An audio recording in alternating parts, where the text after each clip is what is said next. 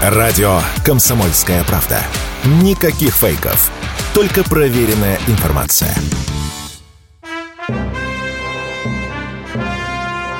Состоявшаяся в июне премьера нового Индиана Джонса, долгожданная с 80-летним Харрисоном Фордом в главной роли, обернулась разочарованием, по крайней мере для создателей фильма. К настоящему моменту картина собрала в мировом прокате всего 130 миллионов долларов. Для кинофраншизы такого масштаба – копейки. Учитывая, что даже наименее популярная среди фанатов часть франшизы под названием «Индиана Джонса и Королевство Хрустального Черепа» стартовала с кассой более 270 миллионов.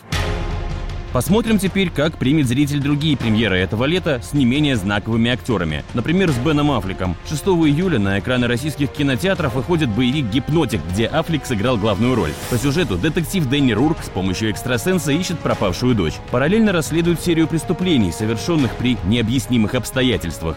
Что случилось? Я хочу сообщить об ограблении. Когда оно произошло? Произойдет.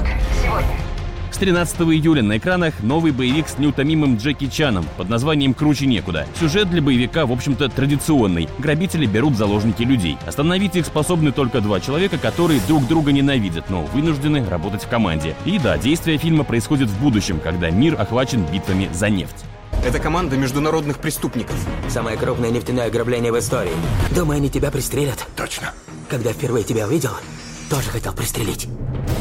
Наконец, 20 июля стартует российский прокат исторической драмы «Жанна Дюбари» с Джонни Деппом в главной роли. Это история о том, как простолюдинка, через постели аристократов поднявшись по социальной лестнице, сумела стать фавориткой самого Людовика XV, любвеобильного короля Франции. Не вздумайте смотреть королю в глаза.